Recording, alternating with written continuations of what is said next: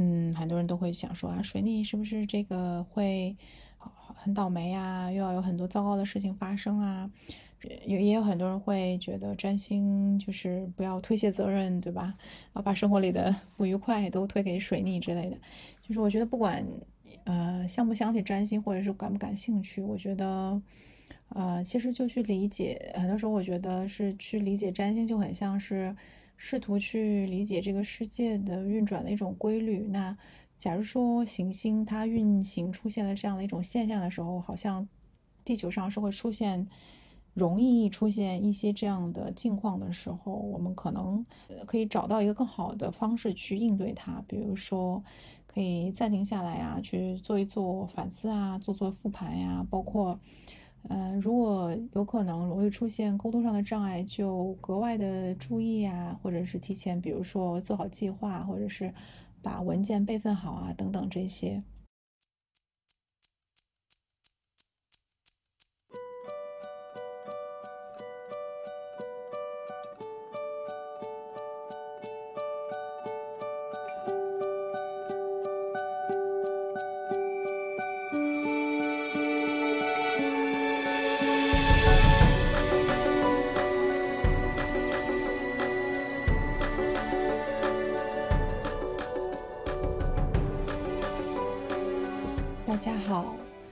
欢迎收听新一期的宇宙般若，我是圆。今天想跟大家讲一讲水星。嗯，为什么想聊水星呢？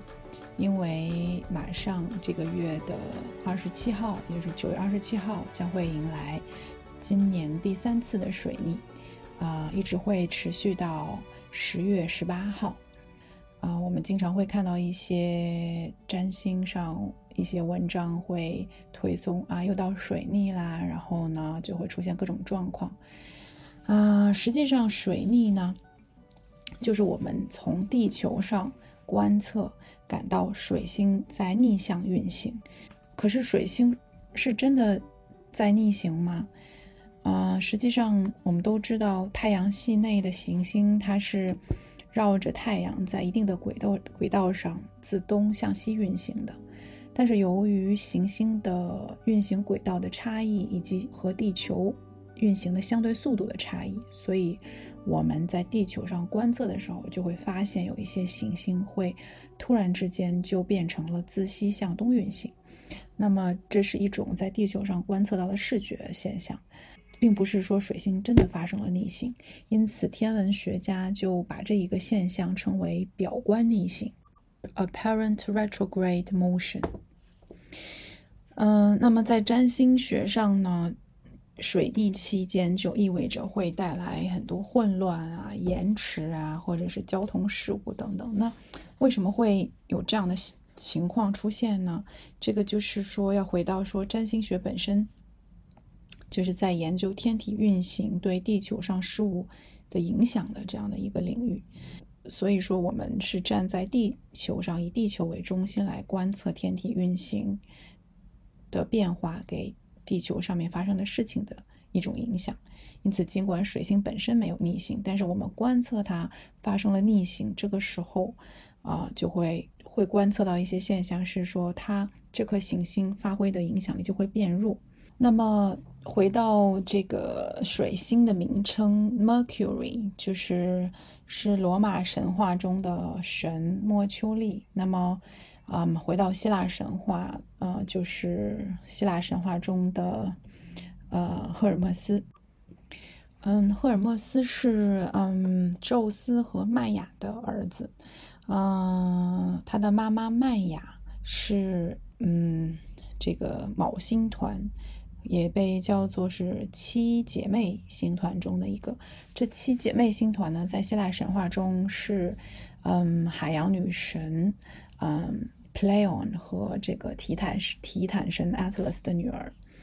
然后这个，嗯，她的妈妈在生她之前呢，就躲在了一个山洞里，因为是为了躲避这个宙斯的妻子赫拉，很怕赫拉对她的孩子下毒手，因为我们都知道宙斯。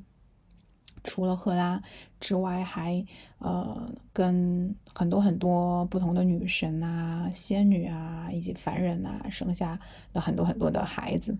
啊，所以赫拉就是非常的呃会对这件事情很不满，因此啊一旦被他发现了，他也会去不管是加害宙斯的情人，或者是去加害他的这个呃和其他人生下的孩子，因此。呃，麦雅就躲在了这个阿尔卡迪亚的一个山洞里，把赫尔墨斯生下来了。嗯，赫尔墨斯是属于嗯，在众神当中，嗯，一出生就有很多超凡的表现的这样的一个神。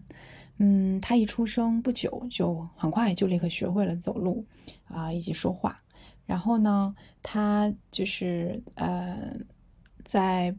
这个。夜晚的时候呢，从他出生的这个山洞中走了出来，然后就走啊走啊走啊走，就走到了一片平原，然后碰到了一群非常漂亮的白色牛群，然后他觉得好美啊，然后他就呃呃屠宰了两头，其中的两头献祭给了呃奥林匹亚奥林匹斯山的众神，并且把剩下的牛群就带回来家藏了起来。然后他非常非常的聪明，他他用那个草和柳枝绑在牛蹄上，然后这样就可以掩盖蹄印，并且他把牛群带回家的时候，还是让牛群倒着走的，这样呢就看上去并不像是牛群离开了这个平原，而是其实是从远处回到平原。但是他呃并不知道这群牛呢是献祭给阿波罗的，嗯。所以呢，当阿波罗知道之后呢，就来找他算账，但是。这个肯定什么事情，尽管他做了这么多的，啊，他很聪明，用了很多的啊这种伎俩啊，想要去瞒过，呃，嗯，就是牛群的主人吧，但是还是被阿波罗发现了。因为阿波罗呢，他作为一个嗯预言与占卜之神，就是没有什么是能瞒过他的。因此他知道了之后，就跑来找这个赫尔墨斯算账。然后赫尔墨斯呢，就非常的聪明，然后他就。巧言巧语的，然后就就就没有承认，他就说：“你看，我还是一个小宝宝，我我都还要这个，对吧？还是在吃奶的阶段，我怎么可能偷你的牛呢？牛群呢？啊！然后呢，阿波罗就非常非常生气，然后呢，他就没有办法，就把这个赫尔墨斯带到了他们的父亲宙斯面前。”然后呢，宙斯就这个责令赫尔墨斯把牛群还给阿波罗，然后没办法，于是赫尔墨斯就把阿波罗带到了他藏牛的地方。然后阿波罗发现少了两头牛，非常非常生气啊！为了让他的哥哥息怒，他就拿出了一把里拉琴啊，这个里拉琴就是他也是在他刚出生不久就用乌龟壳啊制作而成的。所以他也是这个里拉琴的发明者。然后当时阿波罗听到了这个里拉琴的这个动听的声音，非常非常的着迷，然后也把这个偷他牛这件事情就忘了，然后就提议说用他的这个牛群换下这把里拉琴。所以呢，这个他们就后来就成为了这个很好的这个这个兄弟。因此就是说，从这个他偷阿波罗的牛群，以及用里拉曲里拉琴。本来是偷走了还给他，但是用里拉琴又又又把牛群你这个这个牛群占为己有，这个事情就可以看到他非常的呃能言善辩，非常的会会讲话，以及他有非常多的聪明的小技小技巧。嗯，所以说在占星学当中，呃，在占星学里呢，就是水星就是代表了一颗这个。嗯，掌管啊我们的这个语言啊、沟通啊、表达以及智力这样的一颗行星。嗯，赫尔墨斯呢有几样比较明显的标志，呃，其中呢有一个是带翼的这个头盔，就是翅膀，然后还还有呃一一对这个带翅膀的凉鞋。嗯，所以说它就是穿上它以后，它就可以非常的呃迅速敏捷的。而且他是，呃，众神当中唯一一个可以穿梭于啊天庭、地上和冥府之间的这样的一个神，因此他就成为了诸神的信使。所以说他在占星学上，水星它也掌管着啊我们的旅行啊、交通啊这些。嗯，因此就是在水逆期间，所有水星掌管的这些领域，比如沟通啊、交流啊，都会带来一些啊相应的滞后或者是一些阻碍啊，比如说沟通起来可能会觉得没有很顺畅，或者是很容易产生误会。嗯，以及就是嗯，可能一些存储的文件呐，好像啊没有保存，然后就死机啦，等等，或者手机出现故障啊，所有这些呃交通呃交流沟通啊，这些都是会受到一些一定的影响。嗯，因为赫尔墨斯的这个信使的角色，所以在后来有。呃，很多的这个在西方国家，很多的这个报纸啊、通信公司啊，都会把它当做自己的公司的一个标志啊。包括英国陆军皇家通信团的徽章上也有它的形象。而它另外的一个标志呢，就是双蛇杖，嗯，叫 Caduceus，嗯，它是一个叫双蛇翼，就是两有两条蛇。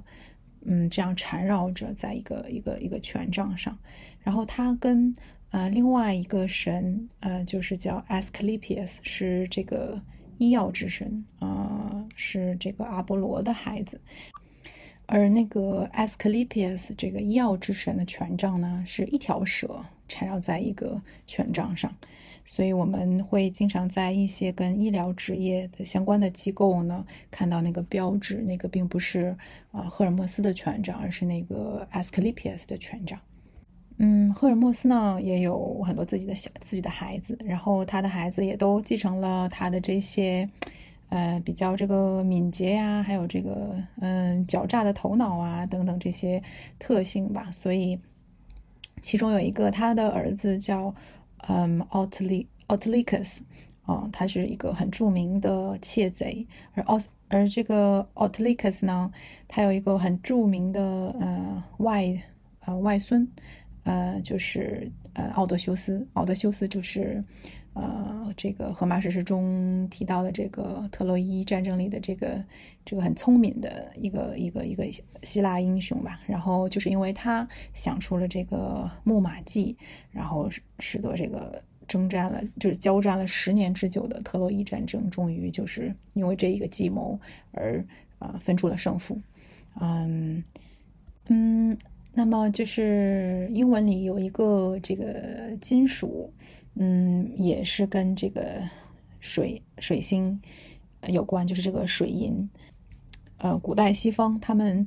嗯，也是他们所认识的少数的化学物质之一。然后他们也会将常见的物质跟天体对应起来啊。那么这个水银呢，就对这个属于这个常温下是液态的哦，它就活性最大，所以它就对应着这个跑得最快的水星。而当初给水星命名的时候，也是因为古罗古罗马人，呃，想到了这个在这个神话中的这个非常敏捷的，可以穿梭于天地之间的这个这个这个神，所以也给水星命名成了这个 Mercury，就是莫丘利。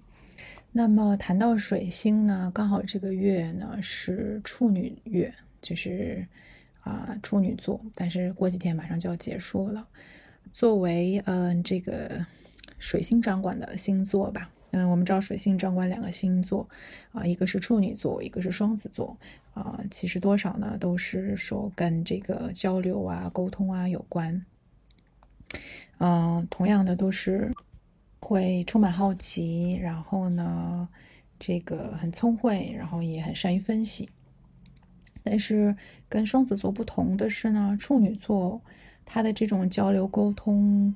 呃，或者是思考也好，更多的是一种很图像的能量，也就是说会更加的很很呃，非常的很切实际，然后呢，也非常的知道如何去实践。呃，那么处女座对应的呢是这个叫 Astrea 啊，一个这个希腊神话中的一个天上的这个嗯 Virgin。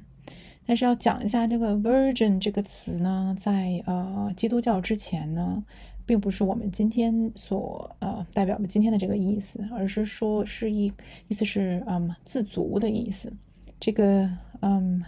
“vir” 就是 “v i r”，的意思代表的是很很很很强大的意思。所以说，Virgo 就是处女座，其实它代表的是一个很很很强大的女性，而不是说代表的是啊一个贞洁的女性。作为狮子座之后的这个星座呢，它将这种呃非常具有热情的能量呢，这个自我的这个热情的这个部分呢，回归到了这个呃土象的这种能能量啊，能够更多的去适应，因为它也是一个变动星座嘛，所以它也很能够去适应呃嗯更多的需要。那谈到赫尔墨斯呢，还有一个嗯，叫做赫尔墨斯主义的啊，这样的一个算是一种哲学的系统呃系统吧。嗯，它实际上是算作是啊这个西方神秘学当中的一支，被认为是说建立在公元一到三世纪的这样一批呃希腊语、拉丁语以及科普特语的。这个作品的一系列的哲学宗教思想，嗯，实际上西方神秘学是起源于古代晚期的希腊化文化。那希腊化时代呢，实际上指的就是说希腊文化在呃地中海地区和中东地区占统治地位的时代的这样的一个时期吧。呃，也就是欧亚非三大洲这个古老文明开始交流融汇的时代，那么肯定是呃，因为亚历山大大帝的这个开始，呃，向世界范围的这个大面积的征服，呃，征战开始，所以说在他所统领的这个帝国之内传播希腊文化，所以使得，嗯，希腊哲学跟。呃，本土宗教传统之间的一个复杂的混合啊，造就了这样的一个一个一个一个出现吧，一个呃学术的学说的出现。嗯，所以说，呃，在希腊化晚期，很多作家的作品当中，柏拉图主义就变成了一种带有自己神话和仪式的宗教世界观。嗯，那么就是说，信奉这些。信仰的思想家们就普遍的认为，柏拉图的哲学一开始并非就是产生于希腊的理性思想，而是奠基于东方民族的，比如说啊波斯人啦、埃及人啦和希伯来人啦这样的一些古老的宗教智慧传统。那么，嗯，赫尔墨斯主义实际上就是希腊的这个赫尔墨斯跟埃及的托特神的这样的一种融合。嗯，把这两个神呢，呃，相相结合呢，也有，呃呃一定的道理，是因为他们之间有非常多的相似之处。比如说，呃，托特神是掌管这个文书的，也是文字的神明，嗯，而且他也是智慧之神，所以说跟赫尔墨斯之间有非常多的相似之处，同时跟这两个神跟冥界都有都有呃联系。比如托特就是。呃，这个丧葬仪式的主持人，也是死者进入阴间的引导人。那么，赫尔墨斯实际上，嗯，在希腊神话里也是亡灵的一个接引神，去帮助死者的灵魂去到他该去的地方。那么，能够就是代表赫尔墨斯主义的一些文本呢，就是包括了，比如说《赫尔墨斯秘文集》，嗯，一一些就是能够最早追。幸存的文本吧，能够追溯到公元二到三世纪，但是因为就是说，嗯，内容比较庞杂吧，然后品质也参差不齐，所以说，直到二十世纪，呃，一些西方的学者才将这些文献系统的分为了两类，一类是这个偏技术性的，另一类就是偏理论性的。那么偏技术性的呢，主要就是涉及了占星啦、魔法啦、炼金术啦等等。呃，他比较注重运用这些知识去，啊，修复和解决人们在日常生活中遇到的跟身体呀、家庭啊、社会的问题。那么后后者就是理论性的这些文献呢，呃，是古埃及、古希腊、犹太教啊，以及呃这个波斯或者波呃美索不达米亚的宗教哲学思想，就更加的庞杂。嗯，那么赫尔墨斯主义的文献呢？因为涉及的领域很多，然后，呃，也有一些他自己的主张，但是，嗯，其中有一条可能是，嗯，尤其是有学习占星的朋友可能比较熟悉的一句格言，就是 “as above, so below”。嗯，实际上就是后面确实也是广泛应用于占星术和炼金术的实践。其实它浓缩的是一种关于宏观与微观的一种辩证统一的哲学思想吧。嗯，关于水星呢，这一期我就想差不多聊到这里了，因为这一期就是不想聊太长的时间。嗯，实际上是起因是因为马上水逆了嘛，然后实际上这一期从啊水星从水逆嘛聊到水星，然后水星聊到了。呃，这个肯定是要回到它的希腊神话的源头。那实际上，因为希腊神话对于西方的文明来讲，到后面就是有非常多的影响，包括现代的很多，其实后面的很多艺术作品啦，嗯，不管是这个绘画还是雕塑，还有到后面的文学，它都是跟呃。呃，希腊神话中的这些原型有关，所以也聊了一下赫尔墨斯以及赫尔墨斯衍生出来的赫尔墨斯主义，包括占星学上的水星，它掌管的处女座，刚好这个月也是处女座。我录制节目的时候是处女座的最后的呃尾声的时呃这个时间段，嗯，所以其实因为这个节目是宇宙般若嘛，其实是。我想，呃，回到最初的，呃，初衷吧，就是还是对，嗯，我们我们所生活的这个时空的一种探索。那么，呃，可能是一更多的是从西方，因为如果是占星啊、神秘西方神秘学吧，或者或者是，呃，不塔罗，可能今天没有聊到塔罗，呃，各种包括希腊神话都是西方的，呃，西方西方文明的一部分。嗯，那我觉得作为呃一种理解世界的一种方式吧。实际上后来，其实很多时候我会感到，不管我们感不感兴趣，其实我们都身处在它的影响的覆盖范围下。就像当东西方文明开始交融的时候，我们东方的很多东西后面的发展也是受到了西方的